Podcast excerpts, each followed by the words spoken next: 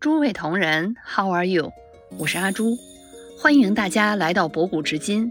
我们今天接着讲《孙子兵法》的第四篇《行篇》。在《孙子兵法》的行篇啊，内容不是非常多，所以我们这篇啊，除了讲剩下的部分，还会对行篇做一个总结。那么，既然您都听到这儿了，在请您继续听之前，还希望您能订阅、点赞、加关注，非常感谢。孙子在原文中写：“见圣不过众人之所知，非善之善者也；战胜而天下曰善，非善之善者也。故举秋毫不为多利，见日月不为明目，闻雷霆不为聪耳。见圣不过众人之所知，非善之善者也。”意思是说呀，人人都看得出来的圣。你也看得出来，那不算本事。结合到我们职场中，就是我们常常在工作中听到老板说：“我要的是结，我要看结果，过程不重要。”关于过程重不重要，我这里呀就不讲了，因为前面都讲过，过程重要。我不赞同过程不重要。今天我们着重要讲讲结果。普通员工的工作成果啊，往往体现在当下，对这件事情的影响。那么领导层面的结果呢？重要的是不是看当下，而是要看未来，看看未来会不会有影响。就拿最近的一件事情举例吧，让我感触还挺深的。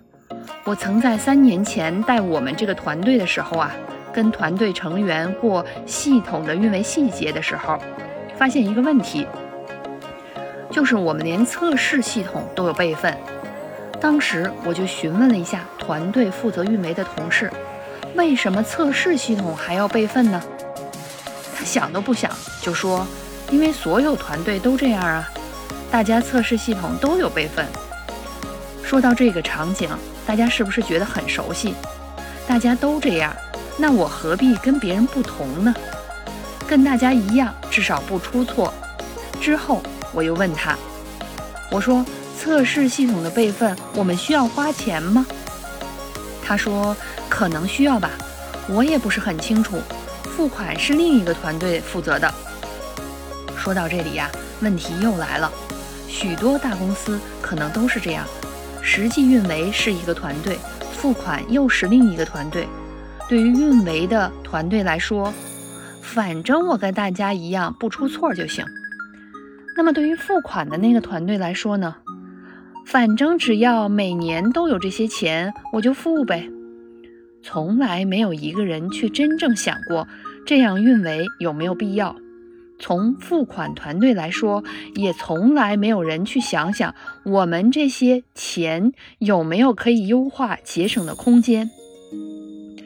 后来，我给我的团队成员啊布置了一个作业，让他从技术角度看一看，测试系统真的有备份的必要吗？另外，让他帮忙问一下付款团队，我们这些系统在测试备份上花了多少钱，占整个系统备份的百分之多少？我下周再找他看。后来呀，我的团队成员回来给我的答复就是。测试系统完全没有必要去备份，我们每年在测试系统备份的费用占整个备份的百分之三十，所以从三年起，我团队负责的系统就停止了所有测试系统的备份工作。当然，对于我们这种家大业大的大公司来说，省下的那些钱啊，无人关注。可是近一年疫情的影响。公司已经不再像从前那样想怎么花就怎么花钱了。每个部门呢都有节省预算的指标，这时候啊就开始讨论这个测试系统是否需要备份的事情了。我的这位负责运维的同事特别感慨地跟我说：“老板，还是你有远见呀，早在三年前就意识到了，而且咱们还都做了。”战胜而天下曰善，非善之善者也。意思是说啊，你打赢了，全天下都说精彩，那不算善之善者也。因为孙子的标准是说，这样的胜利啊，它并不是标准，它是一种偶然现象，这事儿并不常发生，不是有把握的事情，所以这是在给我们敲警钟呢。那种战胜而天下曰善的精彩案例呀，不是每一个都可以复制的。我们能做到的，应该做的，还是要好好了解自己。充分的准备自己。举秋毫不为多力，见日月不为明目，闻雷霆不为聪耳。直译过来意思是说啊，能举起一根毫毛不算力气大，看得见太阳、月亮不能算视力好，听得见打雷不能说明你耳朵灵。我们再接着看原文，古之所谓善战者。胜于易胜者也，故善战者之胜也，无智明，无勇功，故其战胜不推。不推者，其所错必胜，胜以败者也。这里面最精华的呀，其实是最后一句“胜以败者也”。这句话，孙子要表达的是，真正的善战者不是把敌人打败。而是看见敌人败了，他才开打。结合到职场中，我想起这么一个例子：我曾经在做运维工作的时候啊，那个时候因为工作表现优异，准备要升职了。我未来的那个老板啊，跟我说过这么一句话：说你升职以后啊，有百分之七十都是 political 政治方面的 topic，只有百分之三十才是真正干活。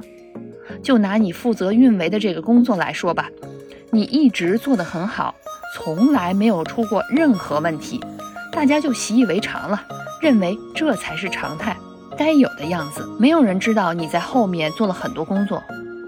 有些时候啊，适当的要让系统出点问题，有点插曲，然后再出手。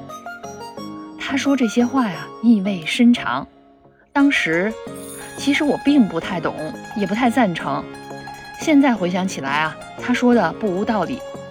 就好像我之前举的例子，要想让团队里的成员真正的成长，真正的记住，就是要让他们犯错，等犯错了再去出手挽回，这样你的团队成员才能记住，才能有所成长啊。因为道理人人都懂，只有犯错了才能记住，对不对呀？说到这里呀，我们《孙子兵法》的第四篇行篇已经讲完了。老规矩，我们做个总结。行篇里最重要的核心就是先胜后战，不可胜在己，要立于不败之地，完全在于自己，跟别人没关系。可胜在敌，是说要看敌人什么时候失误，看到他败了再出手。所以，先胜再战，胜和战一定要分开来看，是两个阶段。